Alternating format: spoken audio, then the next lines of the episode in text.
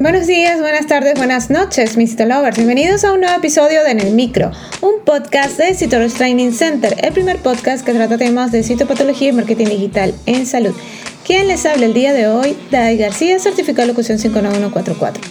Hoy hablaremos de los tumores extrauterinos. Comencemos. Bienvenidos a En el Micro, un podcast de Citorus Training Center.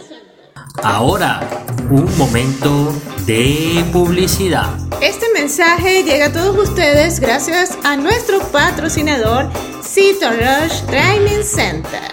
A lo largo de tu vida, tú eres lo que aprendes, lo que compartes, lo que te esfuerzas, lo que sueñas, lo que te apasiona, lo que te inspira.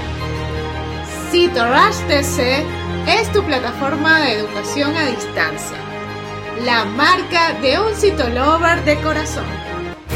Sigamos aprendiendo juntos.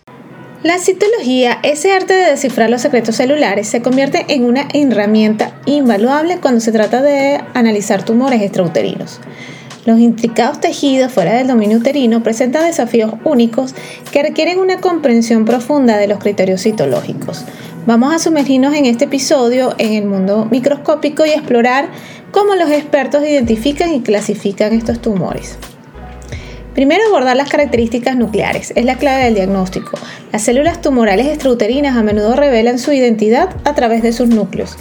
Un núcleo irregular con cambios en la forma y tamaño puede ser un indicador clave. La presencia de núcleos prominentes o múltiples, así como una cromatina gruesa o hipercromatismo, puede sugerir la presencia de un tumor maligno.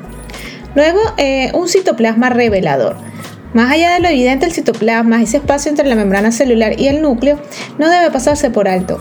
La presencia de inclusiones citoplasmáticas, cuerpos hialinos o la variación de la cantidad de citoplasma son pistas importantes. Un citoplasma claro y abundante puede indicar la naturaleza benigna del tumor, mientras que uno escaso o oscuro puede señalar malignidad. Asimismo, la disposición de las células en un tumor proporciona información valiosa, mientras que los tumores benignos tienden a tener una organización más ordenada, con células uniformes y patrones reconocibles, los malignos pueden mostrar pleomorfismo y una disposición caótica. La presencia de agrupaciones celulares características como rosetas o patrones papilares también puede ser indicativa de ciertos tumores. La proporción entre el núcleo y el citoplasma, es decir, la relación núcleo-citoplasma, puede ofrecer también pistas sobre la naturaleza del tumor. Mientras que en los tumores benignos esta relación tiende a ser equilibrada, en los malignos puede observarse un, aumento desproporcionado del tamaño nuclear en comparación con el citoplasma. Este desequilibrio sugiere una actividad celular anormal y puede orientar hacia un diagnóstico más preciso. Y bueno, finalmente, cada tipo celular tiene sus propias características distintivas y identificar estas peculiaridades es esencial para el diagnóstico preciso. Desde las células escamosas hasta las células glandulares, cada tipo presenta sus propias variantes en términos de forma, tamaño y organización. Y un conocimiento sólido de estas diferencias es crucial para discernir entre diferentes tipos de tumores extrauterinos.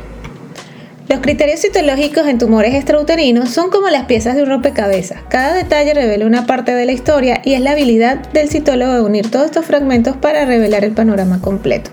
Al comprender la sutileza de los núcleos, citoplasmas y patrones celulares, los profesionales de la citología desentrañan los misterios de los tumores extrauterinos, proporcionando información valiosa para guiar el diagnóstico, el tratamiento y el pronóstico. Así que la próxima vez que te encuentres frente al microscopio, recuerda que estás explorando un universo microscópico donde cada célula cuenta su propia historia y los criterios citológicos son la clave para desentrañar su narrativa.